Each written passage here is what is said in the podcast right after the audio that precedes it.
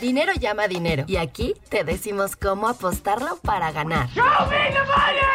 Apuesta ganadora. Apuesta ganadora. El podcast más arriesgado de primero y diez. Con los expertos Ricardo de la Huerta y Andrés Ornelas. Presentado por caliente.mx. Estimados amigos, estimadas amigas, qué gusto me da saludarlos esta semana en una edición más de Apuesta Ganadora, el podcast de apuestas de primero y diez. ¿Por qué me da mucho gusto? Porque qué racha tenemos, eh? ¿De qué semanas venimos? Estamos repartiendo picks como si fueran... Eh, ¿Qué les gusta? No sé. Make it rain, Rich. No, Make it rain. No sé por qué me acordé de esa escena de, de Wolf of Wall Street, de que el Los dinero, por, el dinero por el, DiCaprio. por el barco. Señores, todo va con aguacate, cortesía de apuesta ganadora. Rompimos la piñata y lo que está cayendo no son dulces, son picks ganadores. Está cañón, ¿eh? ¿no? Eh, Para la gente que, que se integra, yo estoy seguro que en estas semanas, pues muy natural. Buenos resultados, ¿qué significa? Que empezamos a llegar a más personas, nos empiezan a conocer. Y entonces tenemos la obligación, incluso, ¿no? Mientras sea más grande la comunidad apostadora, que trabajemos juntos, que trabajemos para ellos y sigamos repartiendo picks ganadores. ¿A qué nos referimos y entremos de lleno? Querido Andrés, cuéntanos cómo nos fue la semana pasada. ¿Qué onda? A ver, Ricardo, tú te fuiste 3-1. Atinaste a San Francisco, la verdad muy bien. Yo sí dudé esa. De todas maneras me costaba eh, trabajo pensar que los 49ers podían ganar cualquier partido. Pero pues sí, la verdad es que ya no tienen cómo mover el balón los, los Broncos, entonces muy buena.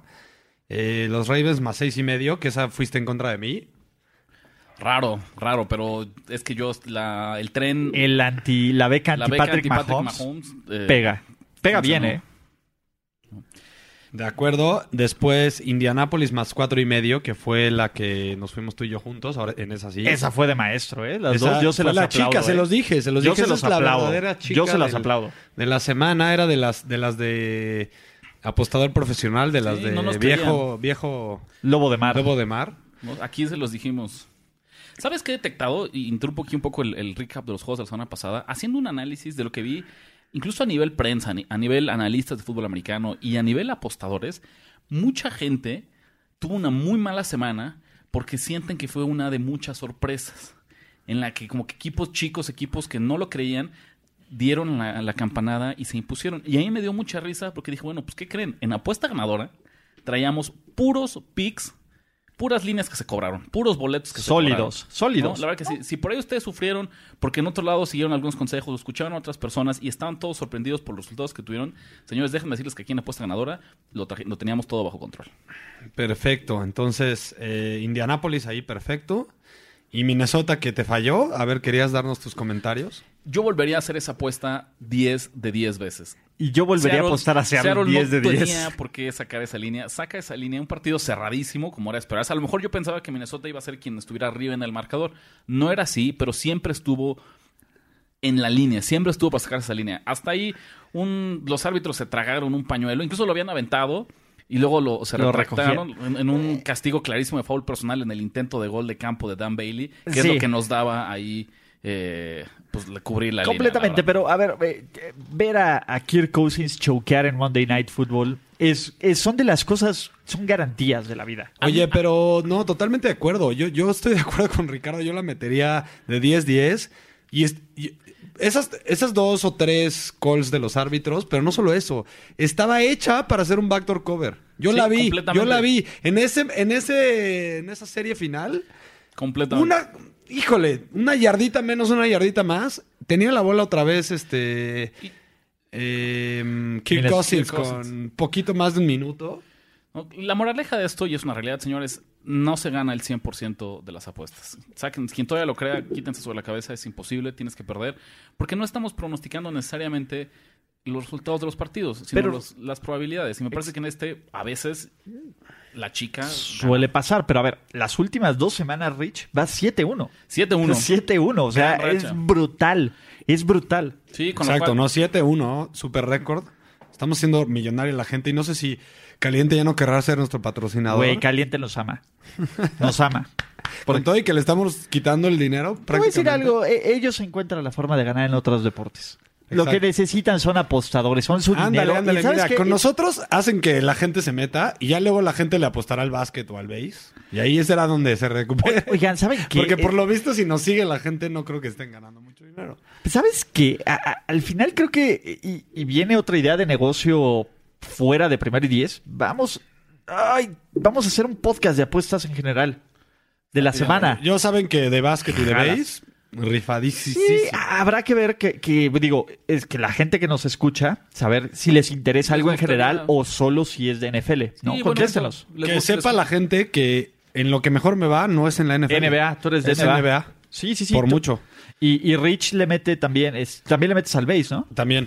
Hay que ver Entonces, si nos escuchan Al que por casi ahí. no le meto es al fútbol, solo a la Champions. Cuenta- cuéntenos, ¿les gustaría que Puesta Ganadora tuviera también su, su hermanito eh, versión multideportes? Otros, otras ligas, otros ¿Hasta cuáles nos podría ayudar ¿Qué Rich? les gustaría? ¿En Yo qué no les- le meto mucho en al qué- coles más ¿En que qué los les gusta pero- apostar? Entonces nos cuentan por ahí. Tú sí entras coles, ¿no? A mí sí me gusta, pero la verdad es que yo sí prácticamente, si Caliente nos diera la opción de apostar en carreras de caracoles, seguramente yo me pondría En el. Smash. ¿sabes qué? Te voy a decir algo. En eSports, a mí es algo que me latería empezar a apostar. Sí, el eSports. Eso está chido, pero bueno, ya, ya estamos mal viajándonos. Ludópatas. Andrés, ¿cómo te fue en la semana? No, vas tú. Voy yo. Tú saquiste 4-1. 4-1. A ver, Mira, tengo que hablar bien. Primero, primero tengo que hablar bien de mi No, alumno, de mi primero lo malo, primero lo malo. No, no, primero no, no, no. primero tengo que hablar bien de mi Padawan porque va... ¿Cuántos son el récord de las últimas dos semanas? 8-1. Y si le sumas la, la de hace tres también, ¿no? No, hace tres medio me fue mal. Más o menos. La verdad Bueno, es que... 8-1, no importa. 8-1. Soy, 8-1 soy de rachas. He semanas. tenido una racha de Mi 8-0 Padawan- y una de 8-1. Ahí va, mi Padawan. Ahí ya, va, ya le ahí puedo va. dar el, el, el, el, El sable Jedi. el sable Jedi, ya se lo puedo dar. Ya puede empezar a, a- a entrenar con la, con la pelotita esa que lanza rayos, ya sabes. Acá, a ciegas. ¿Sabes qué es lo Exacto. que pasa, Andrés? Ulises todavía trae ahí la colita de rata. Es- esa todavía, ya saben, ¿no? Como la que usaban ahí los, los jóvenes este, Los Younglings. aprendices. Los Younglings. todavía la tiene, claro, por supuesto. ya le dimos, ya, ya puede jugar con la espada láser, pero todavía tiene ahí la colita de rata. Que esperamos al final de la temporada también ya eh, se la quite y sea el, el símbolo de que ya justamente lo consideramos uno más de este círculo de apostadores. Él se fue, expertos. empezó, bueno, Seattle menos tres, que ahí le ganó a Ricardo, pero ah, sigo diciendo que era la decisión Pero- incorrecta, pero bueno, le pegó, Ulises le le pegó, pegó. ¿no? Me gustó. Está bien. Y la Y volveré ahora a sí, y ahora sí, el regaño. Me lo dijeron. Rams menos tres Me lo dijeron. es la típica jugada en que Las Vegas se recupera. Por y saben que este, este fin de semana, así como he dicho otros fines de semana que a Las Vegas le va muy mal, Este fue fin bien. de semana yo creo que recuperó todos lo- los fines de semana malos que les había ido. Sí, ese de los Rams perdieron los Patriotas. En la solo- última o sea, jugada. No importa si la última, no. El, el spread ya se había hecho. La línea ya está perdida. Ajá, la línea ya estaba perdida. Este, y la mayoría de gente la apostó. Los Los, Patriotas, los, eh, los Steelers, los Chiefs, todos los favoritos fuertes perdieron. Entonces, este tipo de fines de Los semana. Texans. Los Texans, exacto. Este tipo de fines de semana es en Las Vegas hace toda su lana y caliente, ¿no? Bravo, bravo por ellos. No, está chido. Está bien, ¿no? Eh, y ahora los aciertos. Yo aquí Este, dije que, que- bajas que me da, que me de- da- de- bueno, bajas del De Ravens. Kansas y Baltimore, yo te dije que me encantaba esa. Ojos, acá, acá algo muy importante. La sufrí, ¿eh? Pero esto es un dato muy importante, señores, y la semana pasada lo platicamos y vale la pena que lo repitamos. Acuérdense que es bien importante apostar números. Cuando alguien le dice bajas, no se trata que en automático ni se fijen el número y metan las bajas. Ulises cobró esta apuesta 53. porque la metió en 53. Al momento del kickoff, esta, este total ya estaba en 48 y medio. Ahí sí ya Entonces, la, en- la o sea, perdías. si, si ustedes querían apostar bajas por hacerlo ciegamente, mm, iban a perder este juego. ¿Y qué creen? Yo este lo seguí muy, muy de cerca. Yo creo que los partidos que me parecían más interesantes. Y me en la semana. estresó, ¿eh? Al medio tiempo, la línea ya había subido a 51 y medio. Entonces, a veces es más importante, si cae, si ya perdiste el número que tú querías de inicio de la semana, no te conformes con un mal número. Sigue el partido y seguramente vas a encontrar un momento en el que puedas obtener otra línea similar. Si ustedes querían 53, lo perdieron y ya estaban en 48 y medio, no lo hubieran apostado. Y si se hubieran esperado durante el partido, les digo, hubieran encontrado esta oportunidad y aún así hubieran cobrado. Entonces, mi consejo no siempre es fácil, ¿eh? se los digo, y ni siquiera yo diría que siempre lo he seguido. A veces es muy grande la tentación o la convicción de un lado, a pesar de que la línea tenga un movimiento desfavorable para nosotros.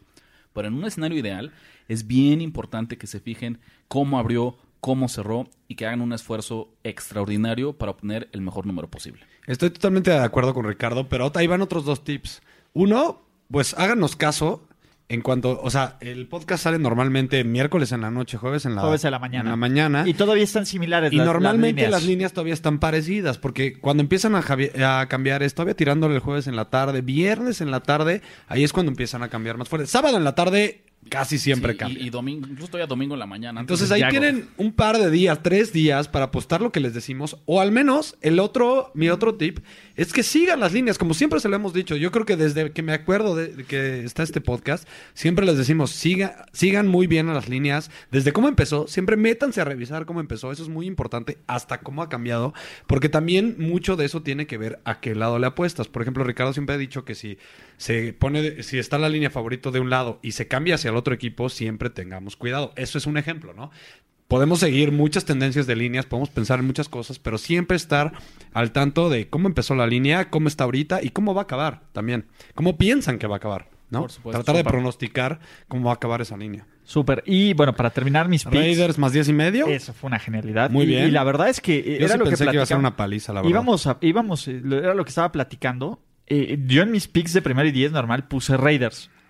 No sé si hubiera tenido el valor para meterle money line a Raiders, pero me latía. Son, Oye, son pues esa esos- línea debe haber estado en más 250. Más, como Más, más, más como 300. más 300 o más Incluso Yo me 400. a ver más alrededor O sea, más sí era de 400. valor, pero la verdad es que creo que me gustaba. Me gustaba desde que empezó la semana, me gustaba para sorpresa. Pero era más un poco de como entre historia. Pero el que le metió el money line, ben- bendita, bendito pasto resbaloso, ¿no? No, no, no. No, aparte bendito pasto resbaloso, la verdad es que son piedras, ¿no? Y bastante.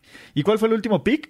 Packers con... Y el con- último pick paga igual que, que yo. Packers menos 6. Facilito, ¿no? Facilito yo- que lo sacamos y ese fue el que compartimos. Sí, la verdad es que yo lo decía, ¿no? Venía Rogers a demostrar que el error era McCarthy, no él. Y ni siquiera tuvo el gran partido él, pero bueno, hizo lo suficiente para sacar este. Era un equipo mediocre de Atlanta que ya no tiene nada por qué jugar. Eh, Estaba fácil, pues. Estaba fácil. Yo creo que eso fue de, de mis mejores aciertos de la semana. ¿Cómo te fue, Que Andrés? yo también lo fui 4-1. Esta semana me animé a hacer el récord de picks de 5. Que tú también te fuiste con 5. Sí, nos fuimos con cinco. La verdad es que yo... este, Que al final yo- te convenciste de una, ¿no? De la, Sí, de sí, la sí. quinta. Eh, Que era el de, justamente el de los Raiders, que no era el Exacto. que tenía previsto. Packers menos 6. Colts más cuatro y medio. La chica que les dije, esa es la chica, esa es la chica. Kansas City menos seis y medio. De verdad pensé, mira, me imaginé una narrativa diferente. Dejémoslo así. Yo pensé que Kansas iba arriba a 7, 14, hasta 10-0 y no había manera en que los Ravens regresaran. Y creo que eso hubiera pasado.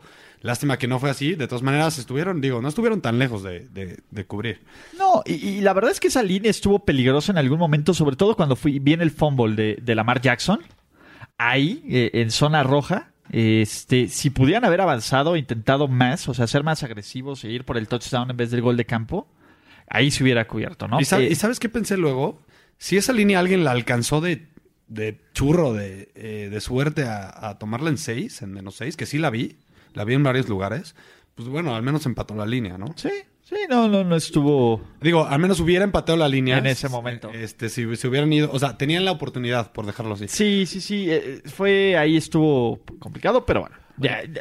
borrón y cuenta nueva, Y luego Saints menos 8, que era mi fija de la semana. que estuvo tensa. ¿eh? 12-2, 12-2 en fijas de la No, semana. a ver, está bien y, y te eso, lo es- aplaudimos. eso va por 85%, algo así. es te lo aplaudimos, pero estuvo tensa. Y bajas de, Pit- de Pittsburgh Raiders regalada. Y ya nada más para cerrar, eh, Ricardo se va con 24-21-1. Ok. 53%. Bien. Decente. Ulises, 23-19-3. Nice. 56%. Eh, Oye, bravo, Padawan. Venga, venga, Le vamos. ganando a Ricardo. no puedo decir nada, ya no puedo decir nada no, más. no, claro que puedes decir porque vas con tu número. 31-19, 62%. Colin Cowherd y todos los de CBS y todos siempre presumen que su 60%, aquí 62%. Está cañón. No, no, no, no, no hay forma de. Pero ahí vamos, va- vamos trabajando. Así como Rich. tenemos al mejor analista del draft, mejor que, ¿cómo se llama el de NFL? Que Mike Mayock. Que Mike Mayock. Aquí tenemos al mejor, es que este, que escoge. el, el champ del, el champ de los picks. Exacto. Bueno, y ya, listo. Yo lo que les diría, para que cerremos y antes de que arranque- arranquemos con el análisis de esta semana, ya nos escucharon aquí celebrar, ya lo, ese ruido de fondo fue la champaña que se destapó para festejar la gran El aguacate extra. de, de apuesta ganadora, pero acuérdense, y nosotros créanme que lo somos, somos apostadores veteranos, eh, precavidos, inteligentes. El hecho que vengamos estas semanas no es una garantía, no es momento para volverse locos. ¿No? El, el apostador que tiene éxito en el largo plazo sabe manejar las rachas. Esa es la principal clave, yo creo que para cualquier apostador Totalmente. largo plazo. Totalmente. No volverte loco ni cuando estás perdiendo todo, ni cuando estás ganando todo. Tienes que seguir manteniendo la cabeza fría, con calma, no exagerar tus picks, no forzarlos, no buscar ahí alguna combinación loca. Porque no, esa no es la forma de mantener el éxito en el largo plazo. Y porque hacia los dos lados tiendes a sobrereaccionar. ¿no? Exactamente. O sea, siempre vas ganando y tienes la euforia, la, la adrenalina, y vas perdiendo y quieres recuperar todo, ¿no? Es lo mismo para los dos lados. Entonces, aquí lo que estamos es, es mantener la calma, señores, ¿no? Ahora no sé si quieren contestarle a Camila ahorita o al final. Que nos diga el, el pro- el productor en turno. ¿Quieren, contestar, ¿Quieren contestarla, Camilo? Contestémosla a Camilo. Antes de eso, vamos una ligera pausa. Caliente.mx te regala 300 pesos. Solo tienes que registrarte y apostar en tu partido favorito. Baja la app y gana ahora. Y ahora sí. Camilo, ya, ya tenemos, eh, ahora sí A que ver, fan mail. ¿no? Estimado Camilo nos escribió en Twitter, que ya saben que ahí es, yo creo que el canal más certero en donde nos pueden encontrar. Digo, hay otros canales por ahí. Sí, hasta en la página directo de, de Sí, Primero de Diez y nos el pueden grupo encontrar. de recomendaciones de Hay un grupo muy bueno que les recomiendo, de NFL. les recomiendo que se metan ahí también les podemos contestar los tres. Eh, pero Camilo nos escribió por Twitter y nos pregunta, eh, viendo las líneas de esta semana, me gusta el teaser Titans, que el original es más dos y medio, teaser más ocho y medio, o sea, acuérdense que más seis, Ajá. Y box original más ocho, teaser más catorce. ¿Qué les parece? No sé si quieres empezar, Rich. El tema de Titans no me desagrada esa línea. eh, y porque incluso no me desagrada ni el más 2.5. Le veo potencial a que tal vez ellos pueden dar la sorpresa esta semana. En el caso de los Bucks, híjole, ahí sí yo. No es que lo tenga yo como a un equipo al que necesariamente le voy a ir en contra esta semana, que me parezca muy, muy apetitoso la línea de Baltimore, pero creo que tenemos mejores alternativas para que Camilo y quien quiera también aventarse un teaser esta semana eh, le encuentre valor. ¿no? Creo que esa línea me parece más bien es eso, la veo muy justa. Yo lo que quiero es aprovechar esos encuentros en los que Las Vegas me está regalando unos puntos y entonces a lo mejor con el teaser todavía me protejo aún más. Exacto. En el caso de Tampa, Baltimore, creo que tienen una línea muy fijada. No encuentro mucho valor en general para ninguno de los dos lados. Ya lo hemos dicho, ¿no? El teaser es más para, para cubrirse. Si de por sí te gusta un, un resultado, ahí es el que tomas, ¿no? O sea, si tú ves el resultado, ves, ves la línea normal, ves el spread, ¿te gusta? Pues ¿por qué no? Mejor me cubro en los dos y ya gano Y una ya apuesta segura, ¿no? Sí, Yo estoy de acuerdo con Ricardo, a mí no me... No es que, no es que se me haga el peor eh, teaser del mundo, simplemente eh, el caso de Buccaneers no me encanta. Me gusta mucho Titans. Me, me- Sí, me gusta mucho la el de Titans Titans. está Yo la interesante. mezclaría con otro. La de Titans está interesante. Yo tengo un serio problema con los Titans. Son el equipo más gitano e impredecible de esta temporada. O sea, literalmente los Titans pueden darte un partidazo Con más razón puedes y meterle el romperla. y así cubres su gitanes. Yo he tratado de alejarme de los Titans este año. No sé si podamos hacer un recap. Eh, De hecho, deberíamos hacer como equipos en los que Así nunca hay, ¿eh? apostamos. No, Así no, hay. no, pero hay equipos en los que me trato de alejar. Los Titans son uno, uno de esos equipos este año. No sé, hay Pero algo. mira, no te ha pasado no todavía porque no llevas tanta experiencia, pero pregúntale a Ricardo. Hay equipos de años que ya no te les acercas Sí, sí, sí. porque te han mal- Roto el te han roto corazón. el corazón Los en Chiefs. apuestas. Sí, A mí, por ejemplo, esta, esta temporada, ¿sabes quién me ha roto la cabeza? Los Panthers. Sí. Sí, ya, ya están muy apestosos los Panthers. Los Panthers me han roto la cabeza. Sí, sí, sí. Entonces, personalmente, yo como no tengo un apego ni entre emocional ni de interés de apuestas, yo me alejaría de los, de los Titans. Y, y no sé, apostarle, o sea, Tampa Bay, creo que es valioso el más, sería más 14, ¿no? Más Como lo 14. agarró. Eh, creo que es valioso, no creo que Bal- Baltimore ap- aplale. Pero tampoco quiero que mis aspiraciones de apuestas estén del brazo de Jameis Winston, que un partido sale a romperle y lucir como MVP y al otro ya lo están sentando por Ryan Y que ya toca rojo, ¿no? Exactamente, entonces e- ese, ese es mi Acuérdense de esa frase, ya toca rojo. ya toca rojo. Entonces, como bien lo dicen, yo creo que el teaser es para reforzar apuestas que te gustan. Pero bueno, ojo, si a este Camilo le gustan esas dos apuestas, No, está bien. está bien hecho el teaser, ¿no? E- Pero Ese es tan personal, preguntó. es tan personal como las apuestas que te gustan. Pero bueno, ¿qué apuestas les gustan, no? ¿Cuántos, cuántos picks tenemos hoy? ¿Cuántos picks traen hoy? Yo hoy voy más conservador, eh, pero empieza, empieza tú, Rich. Miren, Yo traigo cinco. Entonces, Traigo yo cuatro picks, pero creo que puedo empezar porque tengo una, un consejo, un, un- un lado en el partido del jueves, en el Thursday Night Football, que a mí la verdad me encanta. No siempre se puede. Hay veces que nos ponen unos juegos infumables que... Como, no la le- semana pasada, No le perdón. puedo poner ni 20 pesos porque siento que, que me voy a sacar los ojos. Pero además, ¿cómo va a pasar el último jueves de, De la, la temporada, temporada. sin apostarle? Con Venga. mayor. Aparte, hoy cuatro, esta semana hay cuatro días para apostar en NFL. Jueves, sábado, Sábado y domingo, domingo. y lunes. Y lunes. Está, está increíble. Pero bueno, jueves. Este jueves tenemos a los Chargers de Los Ángeles visitando a los Chiefs de Kansas City, una línea de menos tres y medio con altas y bajas de 53 y medio. Ustedes saben, quien nos sigue de, de unas semanas para acá, que nos ha encontrado apostarle En en, contra. contra. a Kansas City. ¿no? La antibeca Patrick Mahomes incluso nos ha dado como cuatro victorias en las últimas cinco semanas. Ha sido una garantía. Y esto se debió a que Las Vegas empezó a inflar los números debido tanto al buen momento de Kansas City como a la cantidad de apuestas que estaban atrayendo los Chiefs. Esta semana, Kansas City, además de ser el favorito en, en- en cuestión de la línea, normal, juega de local, es el, incluso en este momento el número uno, el sembrado número uno de la conferencia americana, pero está trayendo el 54% de las apuestas. Que aunque No está tan grave. Exactamente, es, es- ligeramente, equilibrado. es, es- es el, es el equipo ligeramente popular. Pero ojo, estos Chiefs los hemos visto atraer como el 60, 65, 70% de las apuestas durante gran parte de la temporada. claro. Me parece que aquí Las Vegas vuelve a ajustar porque la gente ya se cansó de perder las últimas semanas Con los Kansas Chiefs, City claro. y las líneas eh, tan abultadas. Oye, ojo, eh, hace un par de horas estaba 52.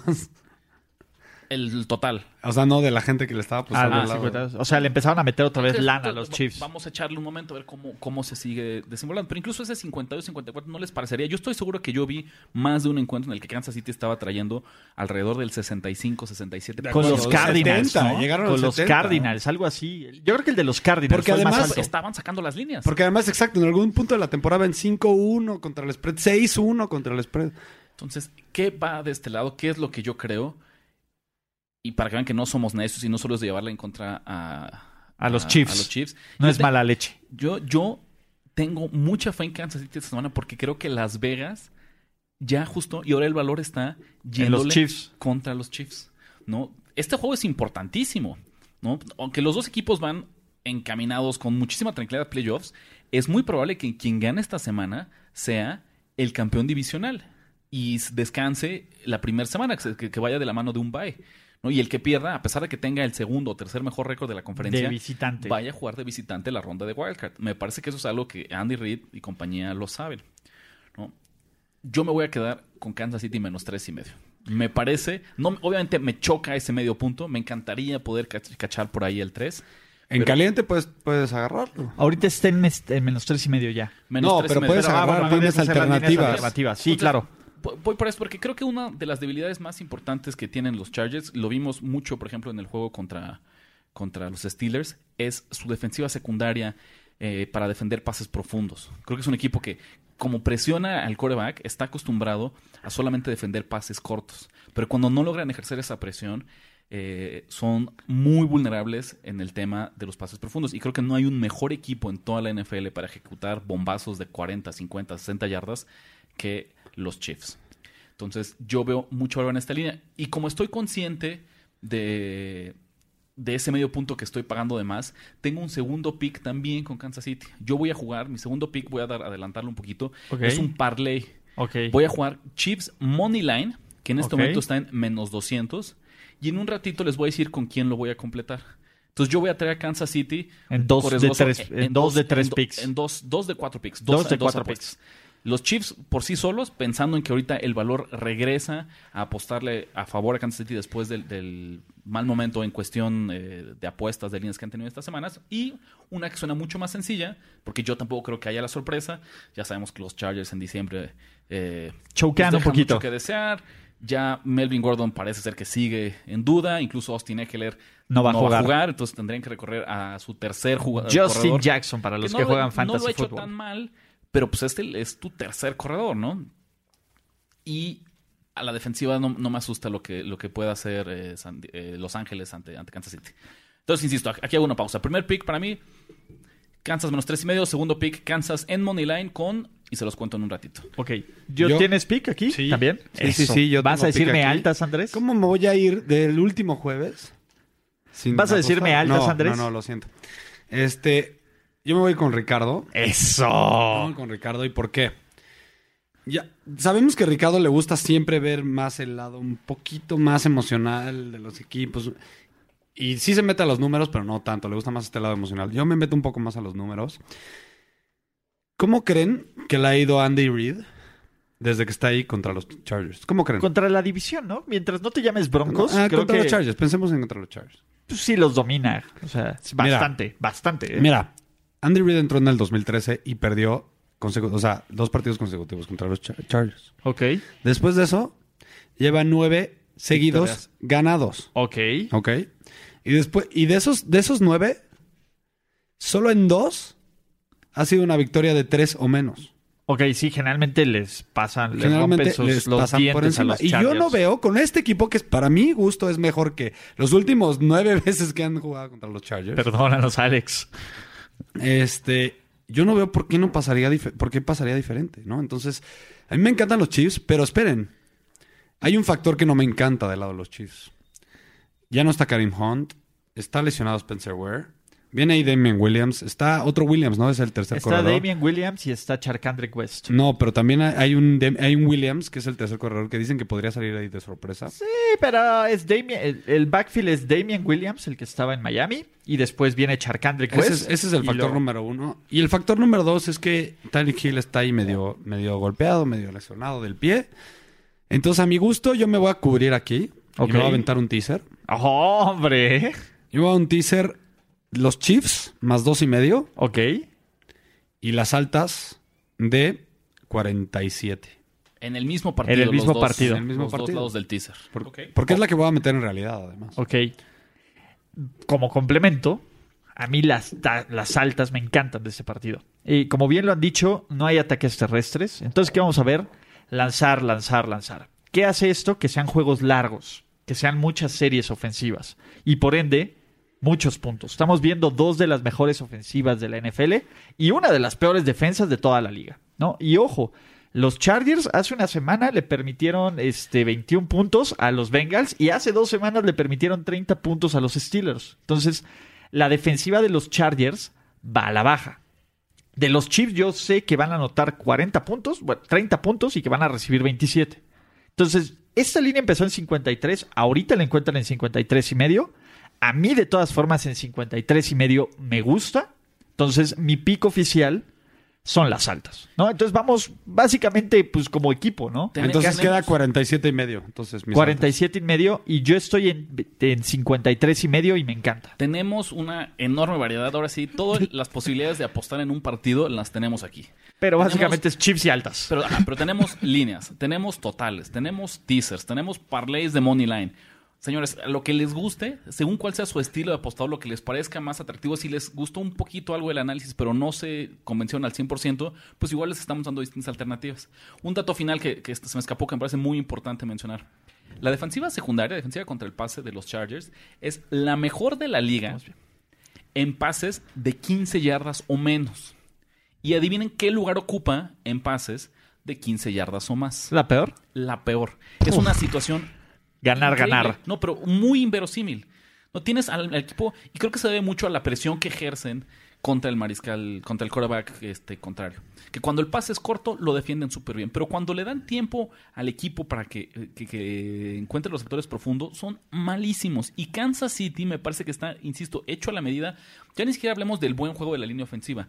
La movilidad de Patrick Mahomes creo que va a matar a estos Chargers. Incluso recordemos, ya se enfrentaron en la semana 1, que obviamente fue hace mil años y, y no necesariamente son números relevantes. Pero yo recuerdo cómo teníamos muy pocas expectativas de Kansas City en aquel entonces. Y justamente aprovechando estos deficiencias, estas deficiencias del equipo de, de- de Los Ángeles, pues les pusieron una paliza y te fue de altas. Entonces, Sí. Y aparte son defensivas que generan entregas de balón. A- a- la- como frenan es robándose el balón. Me gustan las altas, creo que ahí estamos. ¿no? Entra a caliente.mx, regístrate y obtén de regalo 300 pesos para que empieces a apostar ahora. Vámonos por orden cronológico. ¿Tienen pick para los juegos del sábado? ¿Me los repites, por favor? Es Houston Jets o Cleveland Denver, porque yo sí tengo pick para los juegos del sábado. Vente. Me gustan los Broncos. Yo sé que aquí ustedes me van a decir, probablemente no. Este es más un hunch. La verdad es que eh, Cleveland está jugando bien. Cleveland eh, le ganó a Carolina, eh, ha, ha sido competitivo. Pero creo que Cleveland de visitante es un equipo diferente. Y, y creo que Denver puede hacer muy bien lo que Cleveland ha evitado en esta racha ganadora, que es proteger al coreback. ¿no? Creo que Cleveland ha protegido bastante bien al coreback. Rara vez le pegan a Baker Mayfield. Creo que Denver con la dupla Bradley Chubb, con la dupla este, Von Miller, puede atacar. Y me gusta mucho esta línea por el hecho de que cuando yo veo estos dos equipos es quién tiene más hambre. Y cuando digo quién tiene más hambre es quién tiene más posibilidades. Los Browns necesitan de un milagro matemático para ganar su división. Los Broncos, a pesar de todo, están a un juego del de, de, Wildcard y tienen uno de los calendarios menos complicados. Entonces, lo que yo creo es que Denver, aunque no va a calificar a playoffs, vamos a estar hablando en la semana 17 que tiene posibilidades de calificar a playoffs y cómo tienen que hacerlo ganando en casa. Y creo que van a ganar en casa, ¿no? Después de, después de que jugaron tan mal en San Francisco, creo que esta es la clase de juegos de los Broncos donde dicen, bueno, sí somos malos, pero no tanto, ¿no? Podemos ganarle a Cleveland en casa. Yo no tengo pica ahí y no es que lo veo mal. O sea, ahí simplemente los Broncos son el, el favorito con menos tres. O sea, quiere decir que Las Vegas piensa que son equipos iguales. Yo en lo particular, hoy por hoy pienso que los, que, este, los Browns son mejores, pero no por tanto como para decir que está mal esta línea. Yo simplemente no veo valor en ninguna línea de, de este partido. Este, yo no tengo una narrativa que me imagino en este partido. O sea, así como me puedo imaginar que Lindsay corre para 175 yardas y dos touchdowns, me puedo imaginar que Chop hace lo mismo. Entonces, realmente es tanto el abanico de narrativas que me imagino este partido que yo mejor me quedo fuera. Para respaldar el punto de Ulises, a mí lo que me gusta de Denver esta semana es que, en algo que no pensé decir en, en un podcast de apuestas, Las Vegas le está empezando a dar respeto a los Browns. Porque han Sí. tenido, han, Sí, claro. han, han sido una especie de ave fénix, ¿no? Después de, de que corrieron a, a Hugh Jackson. Y yo no me he cansado de ver análisis y tweets y mensajes y contenidos diciendo como, miren, en dos años con Hugh Jackson los Browns ganaron un partido. En tres años ganaron un partido. No, no sé más o menos cuánto fue. Aquí en el, Pues como dos, el ¿no? almanaque de Ulises. Que es ¿Qué de- cosa? Eh, ¿Cuántos, ¿cuántos, cuántos partidos ganó eh, Cleveland bajo el mando de Hugh Jackson? ¿Uno? Tres. Tres partidos. Tres en partidos. tres años. Tres partidos en tres años. Y ellos dicen, con Greg Williams ya llevan Cuatro. cuatro en media temporada. Entonces, como que pareciera que todo el mundo dice, no, estos Browns son una cosa Diferentes. completamente distinto. Exacto, ¿no? Y la realidad es que no, todo es un equipo con muchas deficiencias, tiene un muy buen ataque terrestre, tiene un quarterback novato que no lo ha hecho mal, pero tampoco me parece que, esté jugando al nivel de, de los mejores de la liga. Y una defensiva que, salvo algunos malos momentos, ha tenido eh, momentos importantes. Pero mm, tampoco creo que ameriten este respeto que le está dando a Las Vegas. ¿Qué es lo que pasa con Denver?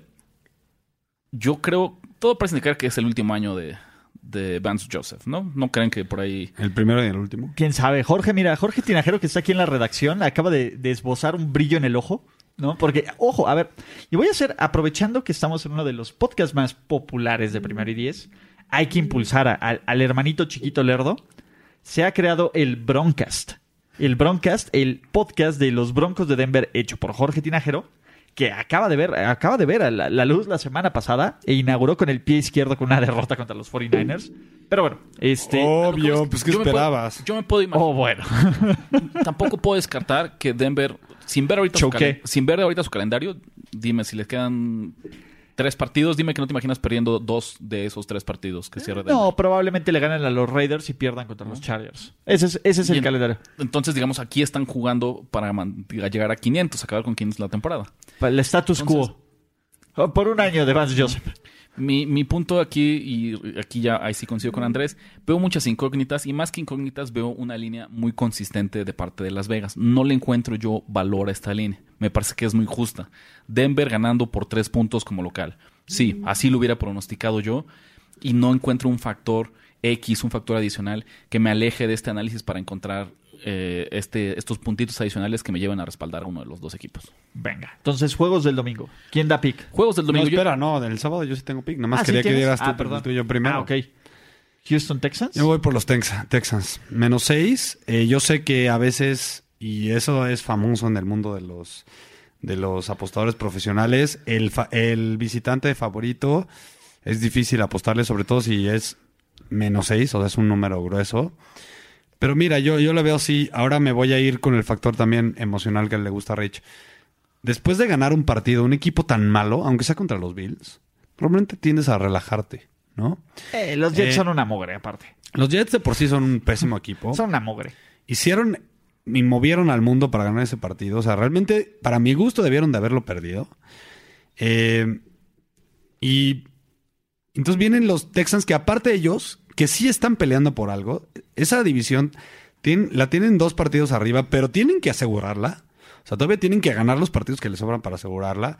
Eh, vienen de perder un partido difícil y yo creo que un- ah, es, es lo contrario que los Jets. Un, un- un equipo que viene de perder así de feo contra un rival divisional, quiere ir al siguiente y que el otro rival pague los platos rotos, ¿no? Entonces, mira, en números, si nos metemos en números, los Titans, eh, digo, lo, perdón, los Texans están más 0.18 en yardas netas por jugada, mientras los Jets están menos 0.73. O sea, no no está ni siquiera cerca, ¿no? El tema.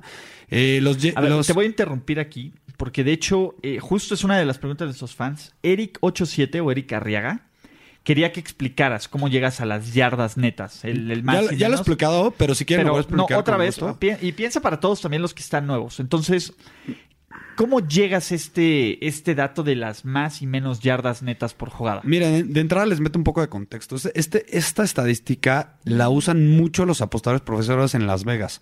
¿Por qué? Porque te dice más de la consistencia de un equipo, te dice de la regularidad de un equipo, a diferencia de un mal partido, un buen partido en semanas consecutivas, ¿no?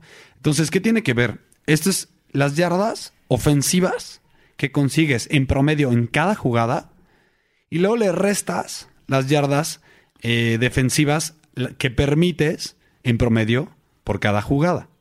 Entonces, el resultado te da el número neto entre las yardas ofensivas y defensivas por jugada, ¿no? Si sumas y restas la- la- la- estas dos Los, cifras. los buenos equipos tendrán un número positivo. Es y normal, Los malos sí. equipos un número negativo. Por eso a veces, ha pasado muchas veces, que de repente, no sé, voy a inventar algo, ¿no? Un equipo va 5-2, pero ha tenido mucha suerte. Y en eso, eso, ahí te das cuenta en las Como los Dolphins del año jugada. pasado. Exactamente. Pensando en los Dolphins del año pasado que arrancaron bastante bien. O los Seahawks de este año. Yo no creo que... De hecho, No. tienen buen número en yardas Sí, no, netas no, por no, los. Seahawks- no, no, no sean haters. No, no, de- dejemos, dejémoslo quítense- el- el- el quítense- ejemplo el, quítense el, el- el- el- ¿cómo se llama? La fiebre del oro en la cabina. Deja- No, pero a mí, a mí no me caen mal los Seahawks. Pero Hay ve- gente que me odia por eso, por ser Niner y que no me caigan tan mal, pero no me caen tan mal. Este, porque es que me cae bien Russell Wilson. Digo, ya me y tocó Pete entrevistarlo. y Carroll, a mí me cae re bien Pete Carroll, maldita sea. A mí me cae mejor Russell Wilson y me caía bien en su momento y ahora mejor Sherman. Sherman. Pero yo odiaba a Sherman, digo, esto es rápido, paréntesis. Y en el momento en que lo, entre- lo entre- lo entrevisté en el Super Bowl, me quedé con el ojo cuadrado. De verdad me quedé con el ojo cuadrado. Y dije, este cuate ya me cae bien. Le gira bueno. la piedra, cabrón. Pero bueno, ok, Exacto. el- este, entonces, el punto es eso. ¿no? Entonces, el ejemplo es tus Dolphins del año pasado. Puede ser que hayan tenido mucha suerte al principio de la temporada y seguramente tenían un número negativo en cuanto a yardas netas por jugada, te lo aseguro. Y ahí es donde la- Las Vegas- los cuates de Las Vegas se dan cuenta, dicen, ah, mira, este equipo ha tenido mucha suerte y va, se va a ir para abajo porque les va a caer la realidad, es lo que normalmente pasa. Ok, ¿no? entonces, por eso ese, ese número funciona muy bien para darte cuenta de la realidad de un equipo, no, no el récord. El récord es una cosa y la realidad de cómo funciona es otra, ¿no? Ok. Eh, los Jets están menos .73. Yo creo que debe ser de los peores equipos en esa categoría. Entonces, ya con eso, mira, la, la última estadística, yo considero que los Texans es, uno, es un equipo corredor por naturaleza desde esta temporada. Los Jets en casa permiten 145 yardas permitidas por partido. Digo, per- ya- permiten 145 yardas por partido. Y hay que ver el juego contra. Bueno, sí. No, está bien. Ya. Texans. Me voy con los Texans. Segundo pick. Me gusta, pero no me meto. Tú, Rich. Tampoco, eh, no estoy seguro. El- la temporada de Houston me ha sido de juegos muy cerrados. Y entonces tanto con rivales buenos como con rivales malos. Estoy de acuerdo, yo soy un gran defensor del tema de quién paga los platos rotos después de que tuviste una derrota sorpresiva una semana anterior. Pero a mí, mucha gente muy rápido calificó ya a Houston como el caballo negro de estos playoffs y otra defensiva muy peligrosa la que nadie quería ver. A mí la verdad no me termina de convencer este equipo. No sé por qué, no sé si es la ausencia de un ataque terrestre, no sé si es eh, que Deshaun Watson me parece como que hay dos tipos de quarterbacks móviles en la NFL, ¿no? Está los Patrick Mahomes y están los... O los Russell Wilsons del mundo. ¿no? Y del otro lado, pues no sé, tienes a los RG3s y algo a mí no me termina de convencer de, de Sean Watson. Entonces no me siento en una posición cómoda de, de apostarle ni en contra ni a favor. Caliente.mx te regala 300 pesos. Multiplícalos apostando en vivo en tu partido favorito. Regístrate, baja la app y vive la emoción de ganar. Pero, pues para compensarlo y ya entrando en los juegos del domingo, les paso mi siguiente pick, que va a ser justamente el que les debía, el complemento Del teaser de los chips. eh, del parlay en Money Del parlay de Money Line, de los chips, perdón. Un, un detallito rápido, mejor, que la gente que nos escuche. ¿Cuál es la diferencia entre un teaser y un parlay en Money Line? El caso del teaser lo decíamos, tú compras seis puntos y mueves la línea para donde tú quieras. Yo en el parlay de Money Line, un parlay tienes que, que atinar a todos los resultados para que cobres. Un parlay con líneas, por lo general te paga como 2.6 a 1 por cada apuesta que hagas. Cuando es el parlay en Money Line, te olvidas del marcador por el que se supone que tienen que ganar para sacar la línea y simplemente te interesa que ganen. Entonces, a mí no me interesaba en el caso de Kansas City por cuántos ganen. Siempre y cuando ganen, ya tengo la mitad de ese parlay cobrado. ¿Cuál es el otro equipo que yo creo que, va a ganar este, este partido y me olvido de la línea? Ravens de Baltimore contra los Buccaneers de Tampa Bay. Hace rato nos platicaban por él. No me animo, no creo, me parece que ocho puntos son demasiados, pero no veo una forma en la que Tampa Bay dé la sorpresa y le gane a unos Ravens que están metidos con todo, no solo en la pelea para los playoffs, sino para el título divisional. Sorpresivamente Lamar Jackson se ha visto muy bien y me parece que eso es mejor de lo que puede decir cualquier persona que haya jugado coreback en Tampa Bay esta temporada. Sin ir más allá, creo que este, este es muy sencillo. No me interesa la línea, olvídense de ese menos 8. Yo solo juego el S Money Line. Ahorita está en menos 400. Está, exactamente. Cuando sumo el menos 400 de Baltimore más el menos 200 de Kansas City, me da un momio alrededor de menos 115. Menos 118 en Menos caliente. 118 en caliente. Eso quiere decir que por cada 100 pesos que metas, te va a pagar tus 100 pesos y 87.5 extras. Digamos, yo acá lo que voy a hacer, le voy a pedir permiso a, a mis compañeros del podcast a darme ese lujito. Si normalmente jugamos líneas que están en menos 110, pues que me den chance Prácticamente es lo mismo. y ¿no? que llegue a este menos 118. Yo pero sé que les con, voy a- dos, con, con dos resultados Con dos que resultados. te sientes muy a gusto. Y la última vez que lo hiciste hace como me seis funcionó- semanas, me funcionó muy bien. Entonces, y también fue irónicamente con los Chiefs esa vez, ¿eh? solo que fue en contra, era cuando jugaban contra los Patriots Ah, sí, del de Money Line. de Money Line porque sabía que Y la sudó era- un poquito, pero... Ajá, y era con el juego del lunes por la noche, que no de recuerdo cuál era en este momento, pero te funcionó. Entonces aquí repito esa estrategia. Y entonces, pues ahora sí que les debo para la contabilidad de apuesta ganadora, voy a deber esos 8 centavos, vamos a decirlo, eh, que tuve que subir de, de menos 110 a menos 118. Los 250 pesitos por cualquier cosa. No, hay, hay quien, quien nos escuche y no le guste, escríbame y le hago sus depósitos por dos pesos también eh, a todos los que les debo eso- esos ocho, No, no, esas no ocho lo hagas. décimas No lo hagas. de- del pick de esta semana. Son, Créeme, son cheques, gratis. son cheques sin Sí. valor. Son cheques sin valor, ¿eh? No, no, no, no. Nadie, nadie, ni Primero y Diez, ni Ricardo de la Huerta, ni... ¿No te acuerdas cuando Krusty este, Ah, dice, claro. ay, les voy a dar un cheque de 40 dólares a cada uno que vea mi show? Son cheques sin valor. Exacto. No, o les voy al el del mundial, ¿no? Del de las olimpiadas de, de hamburguesas. No, pero ahí sí perdió. Ahí sí perdió. Pero bueno. Este. Andrés. Eh, ¿vas yo, en ese, la verdad, yo me quedo fuera. Eh, me gusta el, el Money Line. Está muy caro porque es Sí. evidente. Estoy totalmente de acuerdo con tu análisis, Ricardo. Creo que no hay manera en que este partido lo puedan ganar los, los Buccaneers. Bueno, de qué manera, manera, pero Sí. estamos pensando el matchup. Si vemos el matchup, está totalmente del lado de los Ravens. ¿Por qué? Porque los Ravens es muy buena. Es un mejor equipo. Punto. Pero, pero además es muy buen, es muy buena defensiva eh, eh, aérea. ¿no? en general, Eh, es por- una muy buena defensiva en todos los sentidos. En de acuerdo, todos los pero sentidos. Yo siempre, para hacer mis análisis también, busco las fortalezas de cada uno de los dos equipos y veo cuál es la mejor que defiende uno u otro equipo. Entonces ahí pienso, eh, la fortaleza de los, de los Bucks es lanzar el balón, no pueden correr el balón. Los, los Ravens son muy buenos defendiendo y la fortaleza de los Ravens es correr. Y, y los Bucks son una del, yo creo que como el décimo, lo tengo aquí en mis pronósticos, como el décimo, doceavo peor equipo contra la carrera. Entonces ya con eso lo dejo, ¿no? Está bien. No, es, es un buen pick. ¿Tienes pick para hoy o empiezo yo con la beca Oakland Raiders?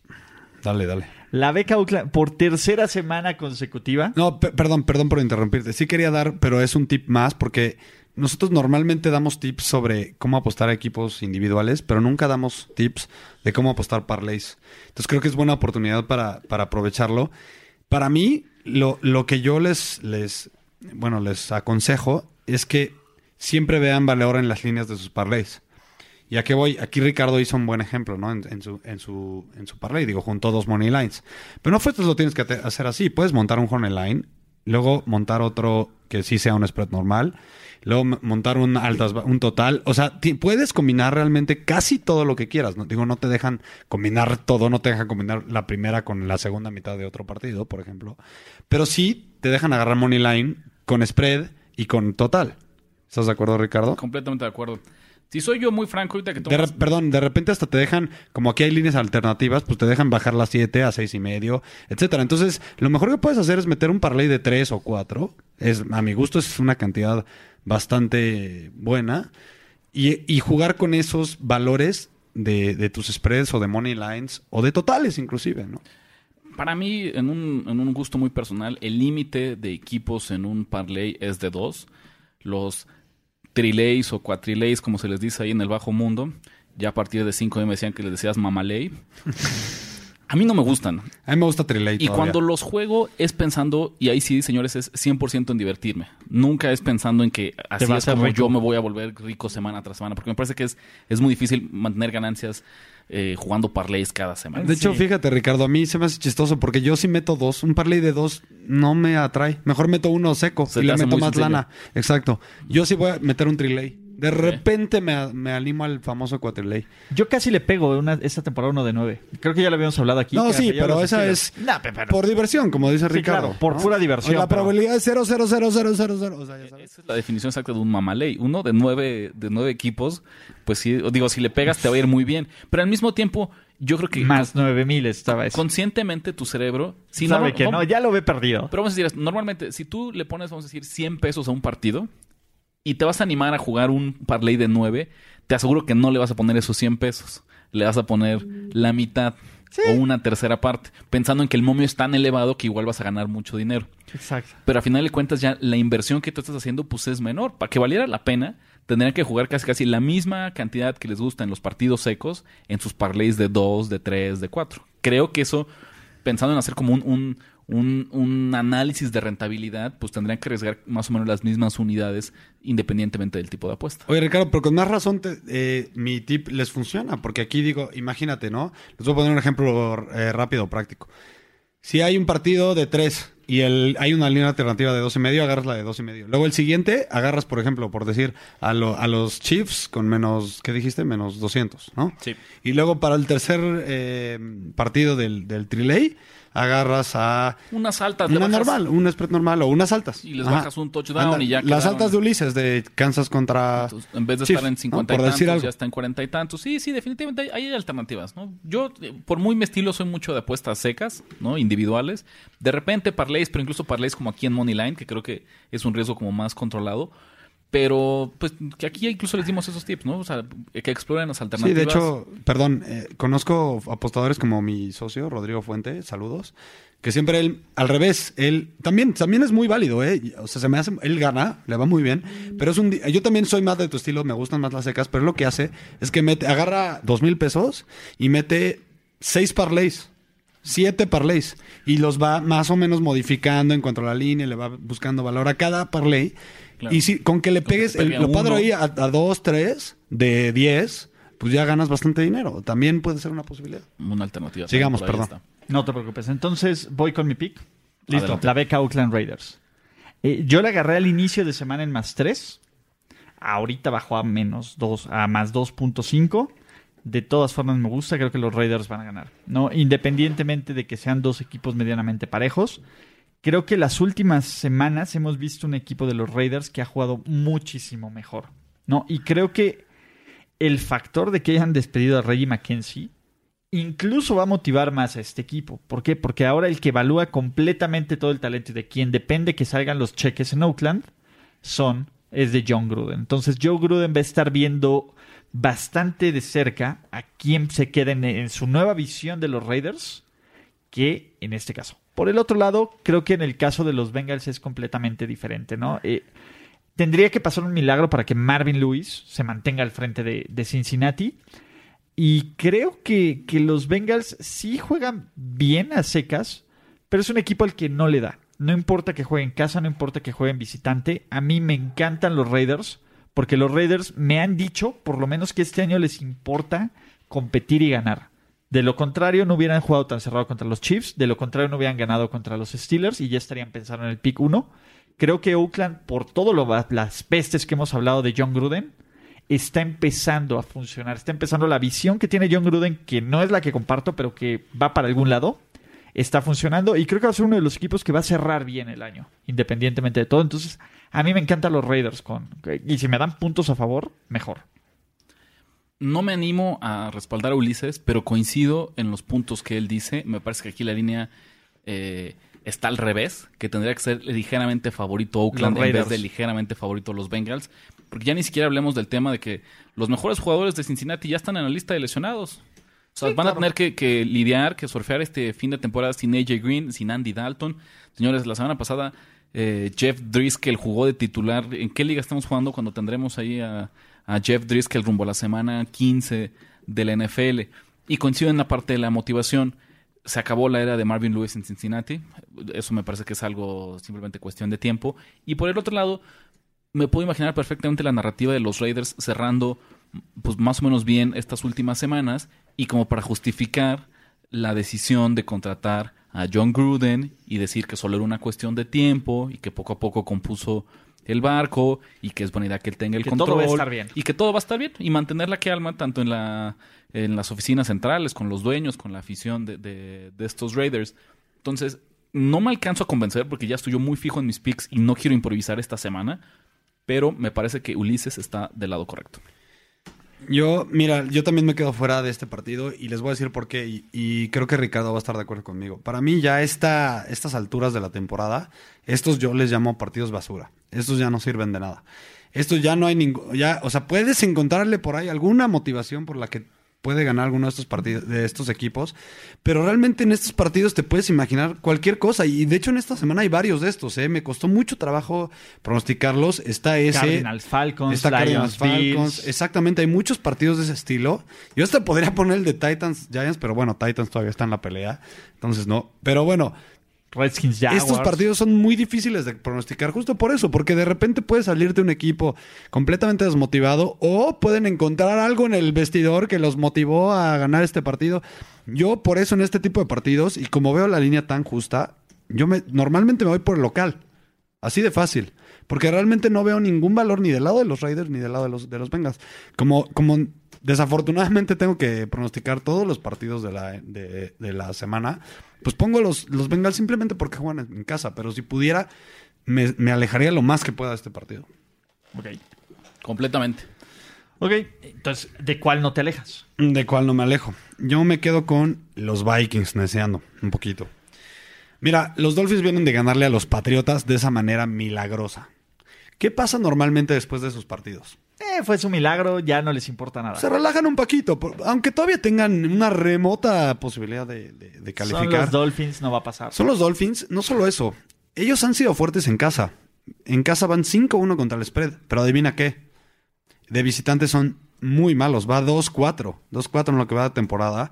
Eh, y, yo creo esto, yo creo que como vienen los Vikings de perder, de perder de una fea manera, jugaron bastante mal. Y llevan, yo creo que dos o tres semanas ligadas donde juegan muy mal.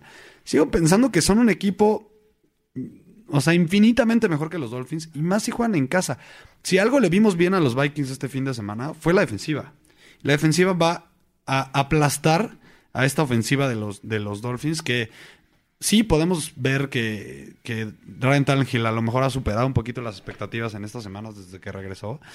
Para mí eso no es suficiente. Ryan Tannehill no es un quarterback franquicia para mi gusto.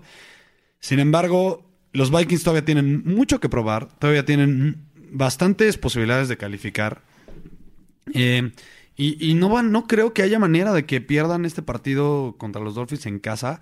Lo único es mientras la línea se mantenga en menos 7. No sé en cuánto está ahorita. Ahorita está en menos 7 todavía. Sí, sí, sí, así. caliente todavía está en menos 7. No tengo ningún miedo.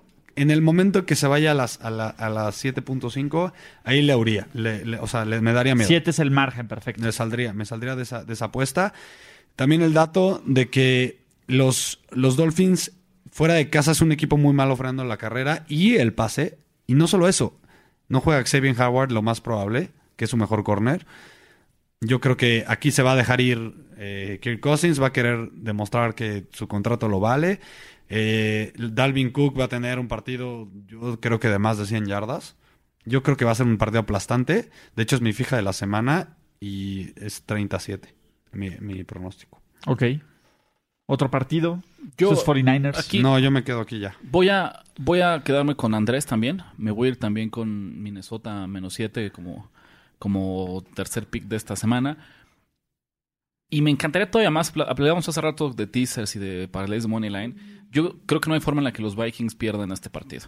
Entonces yo les diría, incluso antes de explorar el 7, ténganlo en mente como una alternativa. Hace rato pre- preguntaba a Camilo qué puede meter en, en Ese los teaser teasers. con menos uno estaría increíble. Me parece un, un mejor teaser jugar Minnesota, bajarlo de menos 7 hasta menos 1 y combínalo con que quieras, porque yo no De veo que pierdan este partido. Porque tienen que ganar. Punto. No, no, y porque son el mejor equipo y porque Miami viene de ganar su Super Bowl, por así decirlo. Sí. ¿No? O sea, los festejos acabaron hasta el martes, siguen festejando esa jugada. ¿No? Les hicieron videos de Tecmo, les hicieron memes, les hicieron. Bueno, señores, estoy seguro que la gente de Miami, o sea, es. es- es Super Bowl. Es como cuando le ganaron con Kotler. O sea, no me acuerdo cómo quedaron la siguiente semana después de que le ganaron a los Pats en Monday Night con Kotler.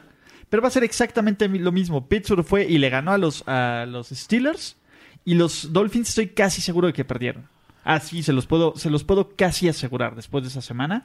Y va a ocurrir lo mismo. Y como, como preámbulo. No, y la gente se puede ir por los Dolphins. Sí, claro. No, no, no. Y los Steelers van a, y los Pats le van a ir a ganar a los Steelers. En este, en este momento, Miami está trayendo el 54% de las apuestas. No, muy no. parejo. E- ese huele a trampa, ¿eh? Huele a trampa. pero es que ese es justo el tema. Ese es yo justo esta- el yo tema, estaría es que más el- preocupado exacto. si esta línea estuviera en menos Yo también, yo Porque también. diría, oye, ¿cómo no solo son tres puntos si tienes estos dos equipos? No, pero además estaría más El preocupado siete- si la gente le estuviera apostando a los Vikings. Exactamente. El menos 7 está ahuyentando a la gente de los Vikings porque vienen de perder, porque parece que ya están en fuera una de de la esas hasta lo contención. agarras en menos 6.5, que sería una maravilla. Que sería una maravilla. Exactamente. Sería una maravilla eso. Exactamente. O líneas alternativas. Pero si, si bajan en la semana, pensando que escuches esto el viernes y dices, no, ya no están en menos 7, están en menos 6.5, tómalo.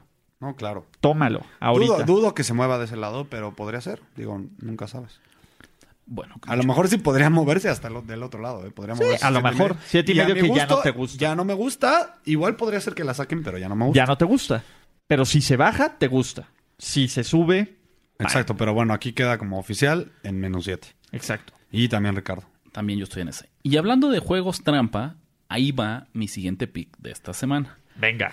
Cowboys de Dallas visitando a los Colts de Indianapolis. No me gusta. Antes de que les este dé el juego. partido, explíquenme algo. ¿Por qué? ¿Quién tiene mejor récord de estos equipos? Cowboys. Cowboys, Cowboys. 8-5. ¿Quién viene de esta tendencia de mata gigantes en la NFL? Colts. Ay, no, No, bueno. sé, los dos. No, pe- perdón, pero, los Cowboys le ganaron poco a los, Saints. Incluso Ajá. empecemos Ah, desde ahí. bueno, sí, ¿no? Cowboys. ¿Quién es líder de su división? Sí, los Cowboys. ¿Quién está con un pie en playoffs? Gana y está en playoffs, No. básicamente. Ok. Cowboys. Y entonces explíquenme por qué Indianapolis es favorito en este partido. Un favorito corto, es cierto, de tres puntos. Pero ¿qué? ¿por qué si Dallas pareciera que todos los indicadores son que es el equipo que viene más enrachado de estos dos, que tiene, ha, ha ganado los partidos más difíciles, que ya está en playoffs, que ya eh, todo es felicidad, alegría y felicidad después de un inicio turbulento eh, en el equipo de Jerry Jones y de Jason Garrett y de, en fin, todos los de la estrella solitaria. Porque los Colts han ganado siete de los últimos ocho. ¿Y quién habla de los Colts hoy en día? Absolutamente nadie. ¿no? Para mí mi pick, sin mayor preámbulo, es ese, es Indianapolis menos 3. Ok. Porque me parece, y nos vamos una semana atrás, Oye, pero, Dallas- perdón, pero creo que ya está dos y medio. Ahorita está. Ah, no, tres. no, menos tres. Pero, En eh, menos tres. pero yo la agarré en la mañana en mis pronósticos en dos y medio. ¿eh? en dos y medio. Y paga más 100. Lo cual significa que fue un movimiento forzado. Cuando ven esa diferencia, en vez de ver dos menos 110, ven menos un, un 100 y un menos 120, es justamente porque Las Vegas se muere de ganas de, de ponerlo en dos y medio, pero antes de eso prefiere venderte más caro el 3 antes de hacer ese ajuste a dos y medio, que no descartaría por ahí venga. La gente, señores, pregúntenle a sus conocidos, a sus amigos, al que están en el casino al lado de ustedes. La gente se va a ir con Dallas con todo en este partido, pensando en que es una línea regalada. Es decir, pero ¿cómo es posible que si los Cowboys que todos Sí, queremos... hoy y por hoy están yendo tan bien, 64% de la gente está, está con Dallas. con Dallas. Señores, aquí les aviso. Y si no me gustan, háganme caso y aléjense de este partido, porque en el hipotetiquísimo caso que Dallas saque esta línea, va a ser con un churro. O sea, va a ser con ahí. Este. Algún error de Vinatieri, alguna entrega de balón al final, etcétera. Y lo vimos la semana pasada. Dallas no tenía ningún negocio, no tenía nada que hacer. Olvídense de ganando el partido, sacando la línea eh, contra Filadelfia la semana pasada. Sí, fue suerte. Demasiada suerte. A ver, ¿cuándo, ¿cuándo Jason Garrett se la va a jugar en cuarta? O sea, ¿Y cuándo- vimos un milagro de Navidad. Y estuvieron a punto, o sea, porque era tiempo extra, caray. Cuando tú traes a la chica y la pierdes en tiempo extra, debe ser de los sentimientos más frustrantes eh, en el mundo de las apuestas. Sobre todo si más de tres. Sí, sí, claro. Ese sí, tres es y más- medio que tenía en Filadelfia, la gente decía, no importa, aunque pierdan. Ya cobré". salió. Y de repente, Huevos. touchdown, serie inicial del tiempo extra, y sacaban, se rompen todos los boletos a nombre de, de los Eagles. A mí me parece que la fórmula de Dallas sigue siendo muy repetitiva. Es cierto que tiene una gran defensiva, lo vimos contra los Saints, pero su ofensiva sigue siendo igual de mala. Señores, de repente pareciera que otra vez a Mari Cooper, yo creo que porque es el héroe de los playoffs en el fantasy, pero solo le tiran a él Y así. ha tenido mucha suerte, a, mi forma de ver los, los- desde el juego de Acción de Gracias, a Mari Cooper se ha topado con unas coberturas malísimas, errores de los safeties que lo dejan uno a uno contra el corner. No me parece que haya sido alguien que necesariamente ha sido por dominio, escapadas, pasecitos de 5 o 7 yardas, y de repente resulta que él se lleva a los seis este, defensivos restantes y así anotan jugadas que cuando tú ves el box score dices pase de 80 yardas de Dak Prescott a Mari Cooper, y dices, bueno, fue el bombazo. Y no, ni siquiera. Fue un pase cortito con alguien, un error en el tacleo. No, y de hecho, cuando intenta escapó. matar un bombazo se ve ridículo. Entonces, esto para mí es la definición exacta de un juego de trampa que pone Las Vegas, donde claramente los Colts van a sacar esta línea que pareciera fatal, que pareciera equivocada. Ay, me cae que, que yo no iba a tener una cuarta, un cuarto pick, pero me convenciste, Rich. O sea, yo en mis pronósticos puse Colts.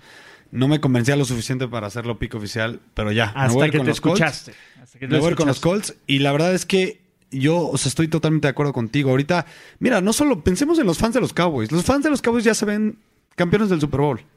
Y la verdad es que tienen muy buen equipo. La verdad, me sorprende eh, la actuación de, La de defensiva Van es una Esch. máquina. ¿Qué La jugador? es una máquina. ¿Qué jugador es de Van Der Esch? La verdad. La, de- la defensiva es una máquina. Pero mira, yo, yo como fan de los 49ers, uno de mis jugadores favoritos de la historia es Patrick Willis. ¿Y por qué? En el momento, en cualquier momento en que la defensiva estaba en la cancha, volteas a ver la pantalla y estaba el 52. Eso me pasa con Van Der Esch, ¿no? En cualquier jugada levantas la jugada y aunque no sea él el que hizo la tacleada, está al lado, siempre. Es un gran jugador, la verdad es una defensiva impresionante, pero estoy de acuerdo, ya llevan cuántos, cuatro o tres seguidos. Cuatro. Cuatro seguidos. Eh, es- estos, este equipo ya puede llegar al, al grado en que se empiecen a confiar en... Es otra cosa importantísima, de visitantes no son nada ni cercano de lo buenos que son como locales. De visitantes yo creo que son eh, bastante mediocres contra el spread, creo que están 3-3. No es que sean no- negativos todavía, pero de todas maneras no es lo mejor. Y los Colts, cuando son favoritos en casa, que esa es la parte que me gustó para reforzar tu punto, Rich. Están 2 y 1, 2, 1 y 1 contra Ok. el spread. Está bien. Entonces están en positivos. Quiere decir que son también los matagigantes, ¿no? A lo mejor la gente ve los a los ma- a matagigantes, a los Cowboys. Ricardo y, y- y la gente, a lo mejor los wise guys, como se dicen, a los eh, expertos de Las Vegas, ven como el matagigantes a, a- a los Colts, ¿no? Entonces, yo estoy, a- ya, me voy con los Colts, me quedo convencido. Ok, ¿tienen más picks? Ah, por cierto, la gente me criticó por eso, porque creo que llevan tres semanas seguidas que voy en contra de los Cowboys. Es por eso, porque no me la compro. Me pusieron, ay, ¿qué odias a los Cowboys? Pues no es que los odie. Simplemente no me compro que sean un equipo de, de campeonato, ¿no? Hace rato Andrés hablaba y explicaba esta estadística clave de las yardas netas. Pues, el caso de Dallas. Como local, tienen .7 a favor. Lo cual los pondría como uno de los cinco mejores en cuestión de yardas netas en la liga. Como visitante, tienen menos 0.5. O sea, es una diferencia. Cuando hay una casi diferencia de tan fuerte- Casi de una yarda completa por jugada. a los Jets, lo pone a nivel Jets, ¿no? Se- Estamos- se vuelve- y se vuelve de los sotaneros, de los 10 peores equipos de la liga. Sí, cuando hay una diferencia tan grave en- de, de local y de visitante, aguas. ¿no? Entonces aquí, en fin, creo que tenemos ya más que suficientes razones para que dijimos por qué nos vayamos con los Colts. Y si no, yo sí les pediría incluso, eh, si no quieren hacerme caso, no lo hagan, pero no jueguen Dallas. esta No le semana. metan a Dallas. No le metan Ok. a Dallas esta semana. ¿Tienen más picks o ya están? No, ya, ya. Yo tengo uno más, pero estoy seguro que va a ser el mismo que tú. Entonces te, te doy los honores. New England Patriots Ah, no, no, no, no. Pero adelante. o Seattle Seahawks. Yo traigo juego en el partido de, de Seattle. ¿Traes a los Seahawks o a los- 49ers? o a los 49ers? Bueno, cuéntanos, ¿qué traes tú primero en ese? Yo traigo a los Seahawks, los agarré en cinco y medio, ahorita bajó a cuatro y medio. Me encanta aún más. Me te la, pon- encanta. te la ponen aún más más. fácil todavía. Me la ponen aún más fácil. O sea, si yo empecé con la línea inicial, me gustaba. Ahora con menos cuatro y medio, me encanta. Me encanta, ¿no? Creo que San Francisco no juega por absolutamente nada. Y si hay alguien que no le gana, sino que destroza a los 49ers en la historia reciente y más en este, este periodo de reconstrucción, son los Seahawks. Yo creo que, es- que Pete Carroll debe de tener una fijación especial en hacer ver mal a los 49ers. Y creo que este partido va, a ser- va a ser muy fácil para los. creo- porque justo lo que decían, en estos momentos, ¿por qué pelea San Francisco? Por el primer pick del draft. Por el primer pick del draft. ¿Por qué pelea Seattle? Seattle es literalmente este mata gigantes, ¿no? Este caballo negro. eh, y ganando están en los playoffs. Ya ni siquiera se tienen que preocupar, ¿no? Y creo que de todos los partidos que les quedan, este es uno de los que deben de ver con mayor facilidad. Porque si no ganan esta semana, se complica en la siguiente que reciban a los Chiefs. Entonces, lo que menos quiere hacer Pete Carroll es poner en riesgo su pase a playoffs por cualquier irregularidad. Entonces van a decir, ¿saben qué? Aquí ganamos, aquí ganamos fácil y nos olvidamos de esto y empezamos a preparar el siguiente partido. Y me gusta, me gusta este partido para que lo gane fácil, porque Seattle, ya vimos, es un equipo que te puede anotar de muchas formas y que cualquier fumble, que cualquier patada, que cualquier cosa te la convierte en puntos en contra. Entonces a mí me encanta Seattle. A mí, antes de dar mi pick, este es un partido en el que idealmente debería mantenerme un costado. ¿Qué es lo Porque que yo el hago? corazón. No, no, el in- corazón. Independiente del corazón. Porque tengo algunas dudas. Pero cuando yo veo demasiadas señales de cómo se va a desempeñar un partido y empiezo a encontrarle valor en una línea, mi, mi reflexión, mi proceso de, de apostador no me deja dejarlo pasar. Tal vez pueda perder, pero yo soy de estos. Este eh, partido me parece que si se jugara 10 veces, le atinaría yo al resultado 7 de ellas. ¿no? Y esperemos que este sea uno de ellos. Claramente yo no estoy con Ulises. Yo me voy a ir con San Francisco más cuatro y medio. Todavía ahí, ojo que la semana pasada nos pasó con los Niners. Empezó la línea, tenían como más. Al final no la necesitaron. Pero el hecho de que tengas un favorito de más de cinco puntos, de, cinco a cuatro no hay ningún problema. De cuatro a tres y medio, un poquito de problema. Pero cuando llega ya a tres y medio, No, de, cuatro, de tres, tres y medio ya para mí hay problema. ya hay porque- problema porque, porque, es un... Es un eh, touchdown, la, la combinación touchdown, gol de campo, ya pierdes la apuesta. Pero todavía aquí en cuatro y medio no tengo un problema, porque es muy raro que un, un partido acabe en cinco. O sea, a pesar de que ya me estoy sumando tarde al movimiento de la línea, no estoy perdiendo eh, relativamente nada. Hay dos cosas que a mí no me gusta para nada. Y más que un juego, ojo, a favor de San Francisco, esta es una apuesta en contra de Seattle. Porque hay dos cosas que yo no termino de quererle a los Seahawks. Número uno, en tres de sus últimos cuatro partidos, incluido el de Minnesota de este lunes, tuvieron menos yardas que el equipo rival. Y ustedes me pueden decir, bueno, es que su defensiva genera entregas de balones, que su defensiva también anota. Ok, es cierto. Pero señores, esa no es una forma sostenible de ganar en la NFL. ¿No? Cuando te metes a analizar los partidos y revisas que la oposición, el oponente, tuvo más yardas que tú, incluidos estos 49ers en el partido que jugaron en, en Sí, Seattle hace un par de semanas. como ¿eh? 450 yardas. me parece un foco rojo muy importante. Número dos, tomando un- un- una jugada del playbook de Andrés Ornelas. Si revisamos las yardas netas de estos dos equipos, sorpresa, San Francisco es un mejor conjunto que los Seahawks. Los Seahawks han tenido demasiada suerte en sus victorias y se ve reflejado en lo mal que les está yendo en este tema de yardas netas. A mí me parece, y lo dices muy bien, desgraciadamente desde, pues, desde que se fue Jim Harbaugh, los Niners han sido clientes de los Seahawks. Algo que fue casi casi la nueva gran rivalidad de la NFL se ha ido a picada porque San Francisco no ha podido mantenerse competitivo en, en los últimos años. Y sin embargo, creo que esta es la oportunidad que tienen de balancear un poco esas escalas entre los dos. Que no tienes a los Seahawks imponentes que hubo en esa dinastía de hace unos años, que a pesar, se está viendo, la defensiva no lo está haciendo también. La ofensiva corren muy bien el balón, eso los voy a reconocer por primera vez. Me parece que es lo único que tienen para decir a su favor. Y por el otro lado, San Francisco no está jugando para nada en la cuestión de aspiraciones a playoffs, pero les aseguro que este es un partido que les importa. Este es un partido que se ha estado calentando Richard muchísimo en la semana. Exactamente, por. Richard. Seguramente. Porque finalmente, como que en el primer encuentro eh, se mantuvo relativamente callado. No sé si porque sabía que el juego era en Seattle, porque no quería eh, alebrestar mucho ahí al, al- al Tigre. Pero ahora ya los jugadores de Seattle le están respondiendo. ¿No? ¿Sabes? Diciéndole, la, la declaración para mí que sé que a él le caló muy profundo esta semana fue cuando dijeron, la era de Richard Sherman se acabó. Yo sé que él se muere de ganas. Una de las razones por las que firmó con San Francisco es para ganarle a los Seahawks. Me queda claro que él no es el coreback, él no es el corredor, es un esquinero más. No, no, no es un, no es un corner más. No, no. O, sea, pero me refiero a que Sí, claro.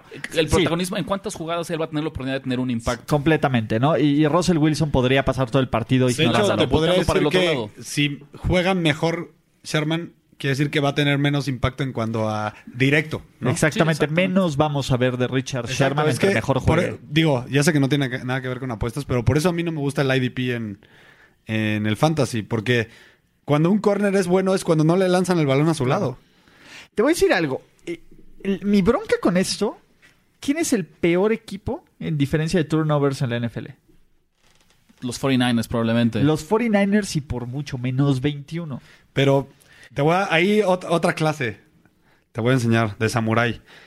Este, ahí pregúntale a los expertos de Las Vegas y dicen que una de las estadísticas más fortuitas es el margen de Son turnovers. fortuitas, pero a ver, Kevin, yo les pregunto... a ver, no, ahí te va, pero eso- es que, sí, que es una de las estadísticas a la que menos tienes que poner atención Y, cuando y- sabes por qué? Justamente porque cuando hay un balón suelto, estimadamente ti- eh, la- hay el 50% de probabilidades de que lo recupere la defensiva o la ofensiva.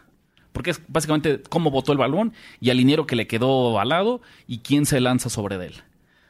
Y entonces esto, margen, nos dice que también ha tenido mala suerte San O también Francisco. hay, ¿cuántas veces no ha habido, en San Francisco más que en otros equipos, una intercepción en que le pegó en las manos al receptor y le cayó en las manos al, al defensivo? ¿Cuántas veces? Yo me acuerdo ahorita de 3, 4. Mira, yo lo que Pero digo mi es- pregunta es, mira, San Francisco ni por error, ni por error intercepta el balón, ni por error. Lleva dos en todo el año.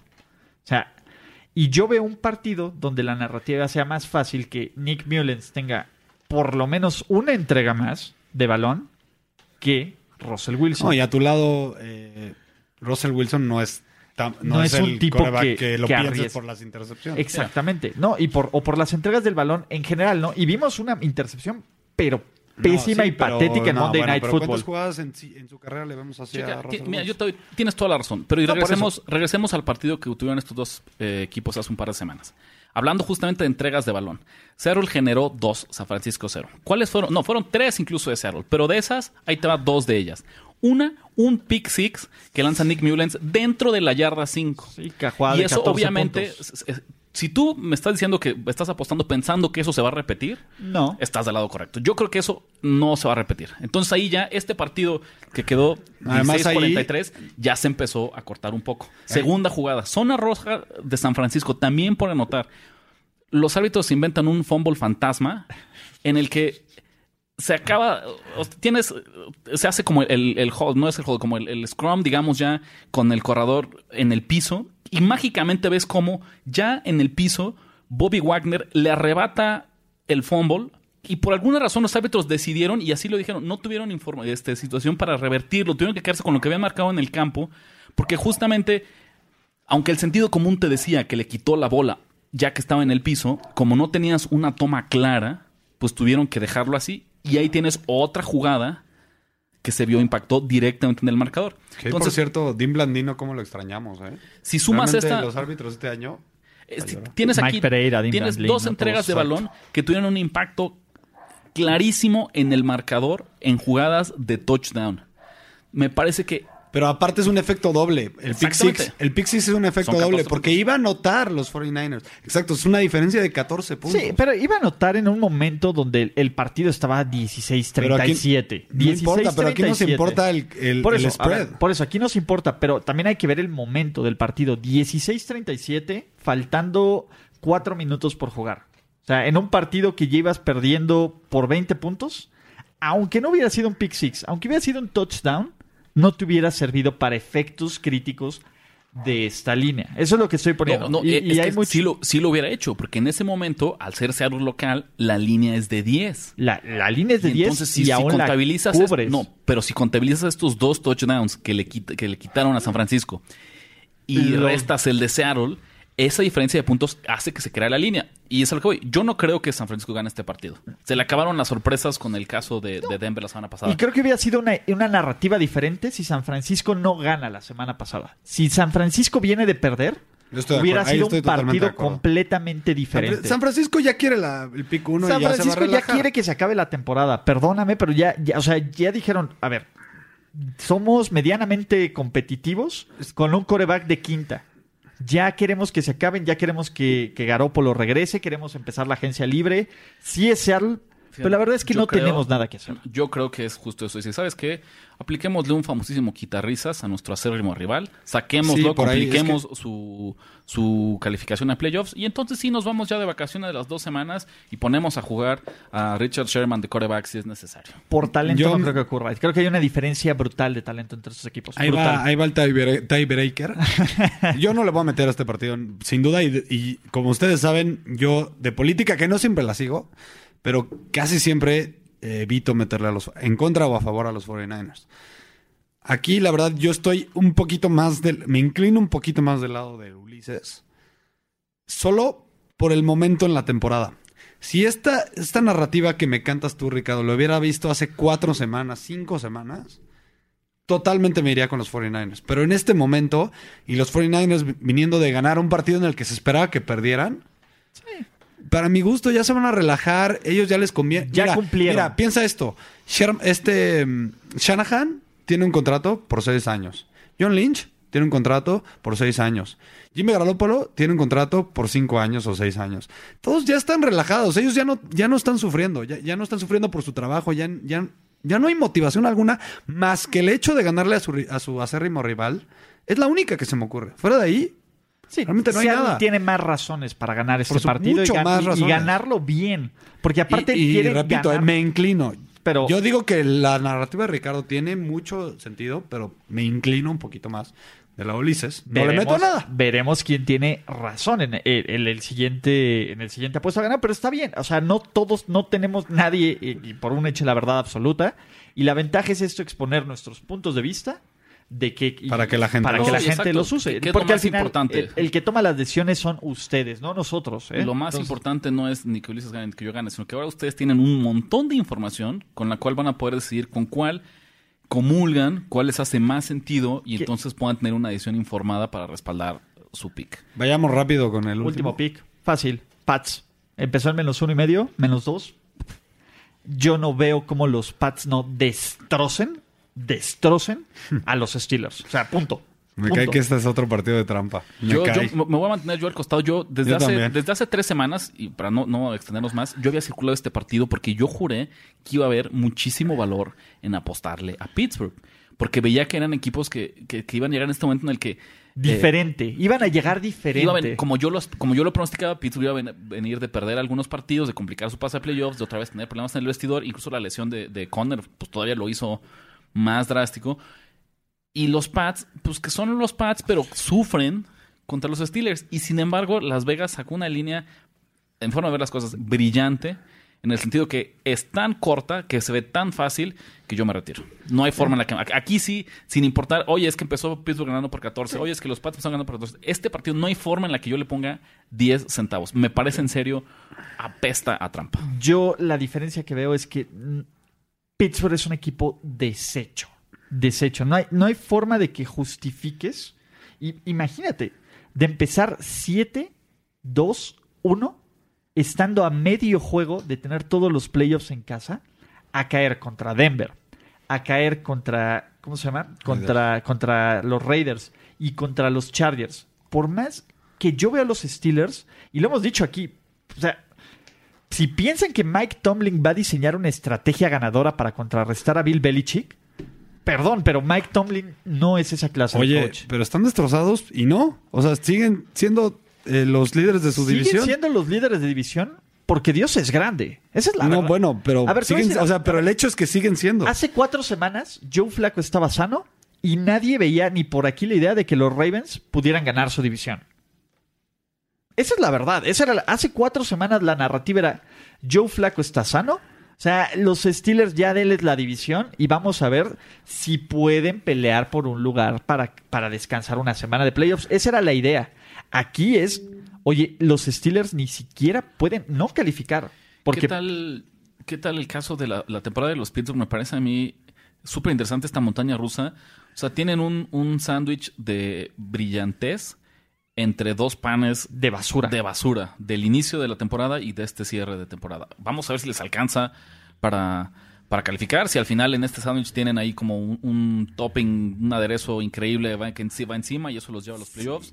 Pero me parece muy, muy curioso. ¿eh? Sí, no, y el, y el caso es, a ver, Tom Brady, y esto, esto a todos los que agitan sus toallas amarillas le- les da chorro cuando le dicen, bueno, Tom Brady es el Steeler Killer, Sí, es sí, el sí. papá, el papá, no, no, ni siquiera el papá, o sea, es el papá, pues, este, proveedor, eh, casachica, lo que quieras, o sea, de este equipo, ¿no? Y los demonios de Mike Tomlin no los puede, no los, no los ha podido exorcizar.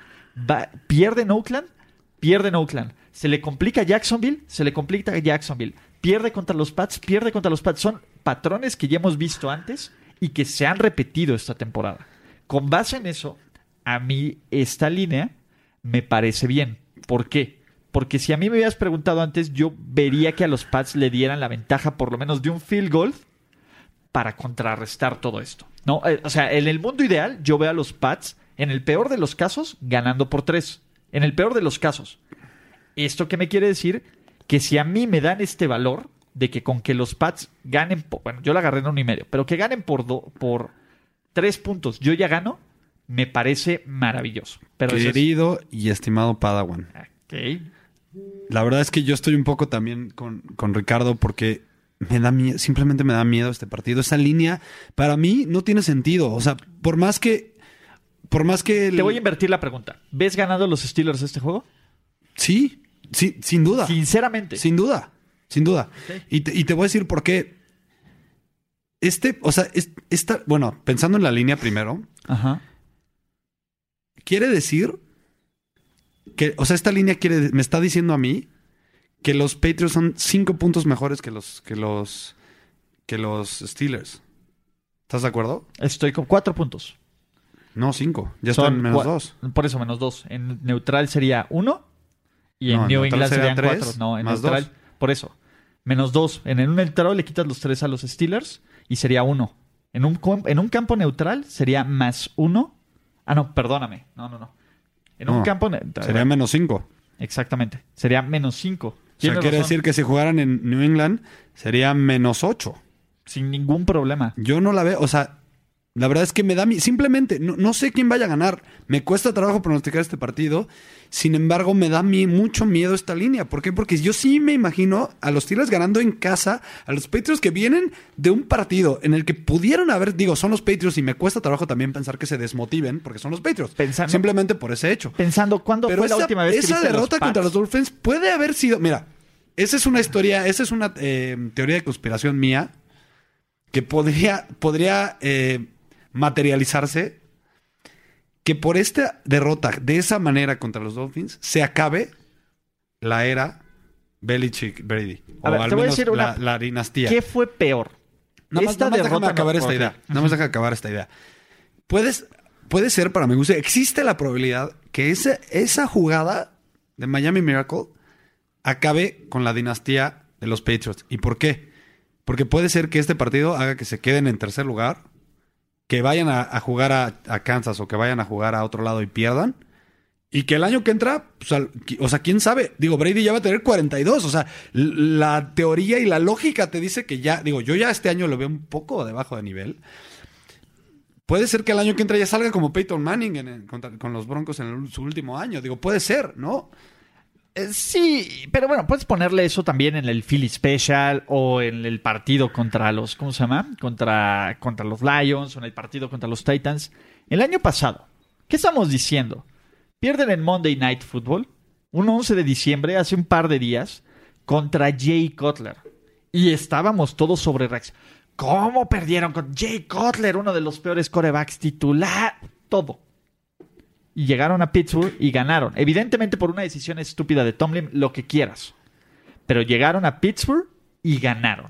Exactamente la misma situación, semana 15. Está bien, Con, o sea, con- está con bien. el riesgo de perder todos los playoffs en casa. Con el riesgo de perder. Aquí están con el riesgo de perder la primera semana de descanso. Es un escenario exactamente igual. A la única Y- diferencia que yo le veo de todos los años en que ya todo mundo mata a los, a los Patriots es que ahora sí, el examen visual, para mi gusto, Brady, ya se ve un 20% menos bueno que hace. No sé si me explico. Sí y no, pero yo veo un Brady con un corredor decente por primera vez desde Cory Dillon. No, no, de acuerdo. Pero para sea, mi gusto, que- este equipo de los Patriotas tiene el menor talento desde hace ocho años. Como lo decíamos el año pasado, el año pasado también decíamos exactamente lo mismo de estos Pats. Pero O sea, algún día vamos a estar.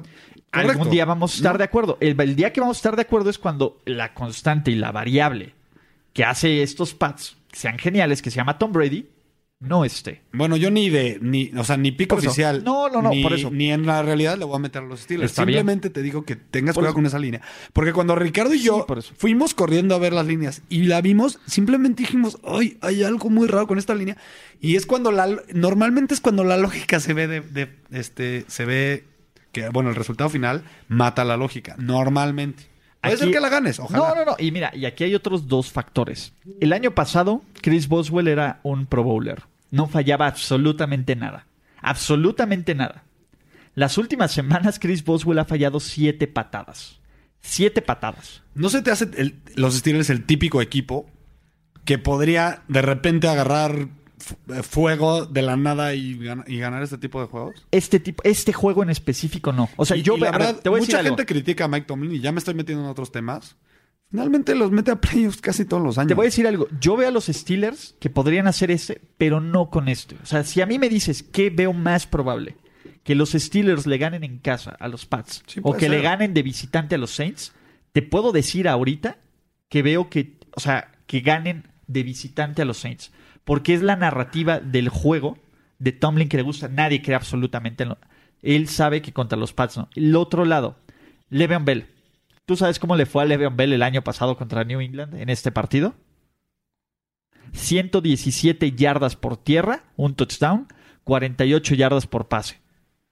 Perdóname, pero ni James Conner en la situación que sea, ni Jalen Samuels en la situación que sea, va a hacer esto. Y el juego de los Pats se llama Haz que Big Ben lance más de 45 pases. Cuando Big Ben lanza más de 45 pases esta temporada, los Steelers pierden. Punto. De acuerdo, pero tampoco los Patriots tienen muy buena defensiva terrestre. No, pero no creo que el ataque terrestre de Pittsburgh proteja algo. Pero bueno, este, este es mi punto y es mi raciocinio. Y te- de nuevo ya estaremos hablando. Pero yo no, de- dentro de las no situaciones. quisiera decirte lo dije. Pero Veremos, veremos. veremos la siguiente semana. Digo, en Se los dije, van muy bien ustedes esta temporada. Sí, no, es más, vamos a llegar a una nueva categoría. en No, un pero te es lo que dije. son factores que tú vas a ir adoptando con la experiencia. No, claro. Yo te lo juro que yo cada año aprendo algo diferente. Eso es impresionante. Eso me doy cuenta. Y el chiste es Y venir a vemos, vemos los resultados, vemos los resultados, o sea, vemos los resultados del podcast este año. No solo aprendemos de un año a otro, aprendemos de una semana a otra. Completamente, no, completamente. Y, y ahí, a ver, y de nuevo, y si las tendencias le quieren creer, después de dos muy buenas semanas mías, llego al burn. Es- eso también es una Es tendencia. que justo ese, ese altibajo tuyo, ese roller coaster tuyo, también tiene que ver con ese falta de experiencia.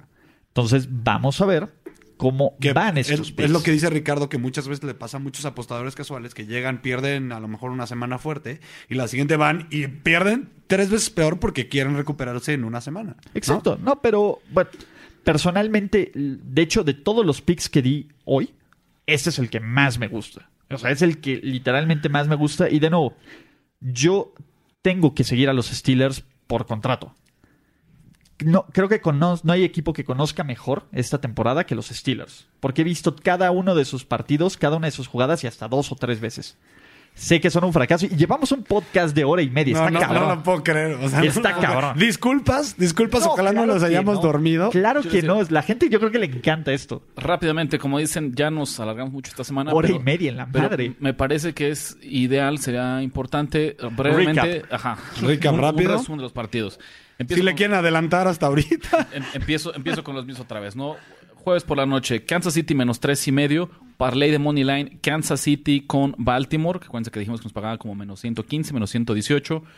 Eh, Colts menos 3 en casa recibiendo a los Cowboys y Niners más 4.5 recibiendo a los Seahawks. Yo rápido, me fui teaser, Chiefs men- más dos y medio y altas de 47 y medio. Me quedé con los Texans menos 6 en, en Nueva York. Y me quedé con los Vikings menos 7 en casa contra los Dolphins. Y también me quedé con los Colts de Ricardo menos dos y medio contra los Cowboys. Exacto. Que altas de los Chiefs. Yo voy con este que eran 53 y medio ahorita. Eh, voy con los Broncos con menos 3. Voy con los Raiders con más 3. Voy con los Seahawks con menos, con menos 4.5 en este momento. Y voy con los Steelers, con los, perdón, con los Pats con menos 2. Pues ahí tienen otra semana llena de picks, otra semana en la que prometemos y esperamos mantener el buen momento que hemos tenido acá en la 13 Apuesta picks. Ganadora. No, ¿Qué nada más? mal. Tenemos muchos picks. Y cualquier cosa, acuérdense que todavía nos encuentran en redes ver, sociales. mira, Ulises ya está en 56. Que- Creo que el, el objetivo tiene que ser que los tres estemos arriba de 55. Ok. ¿Les parece bien?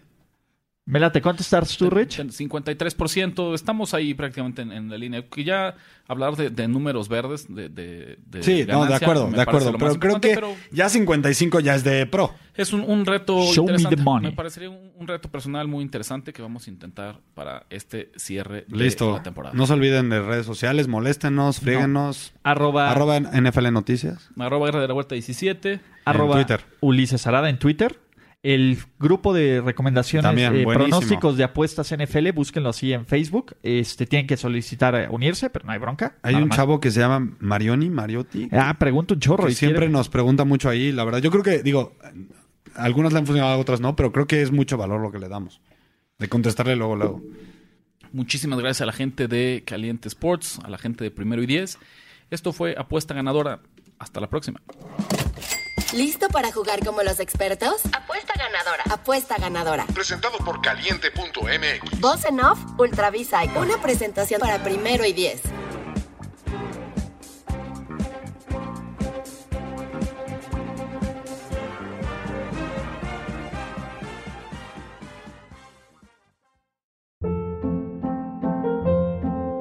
Hold up. What was that? Boring. No flavor. That was as bad as those leftovers you ate all week. Kiki Palmer here, and it's time to say hello to something fresh and guilt-free. Hello Fresh. Jazz up dinner with pecan-crusted chicken or garlic butter shrimp scampi. Now that's music to my mouth. Hello Fresh. Let's get this dinner party started. Discover all the delicious possibilities at hellofresh.com.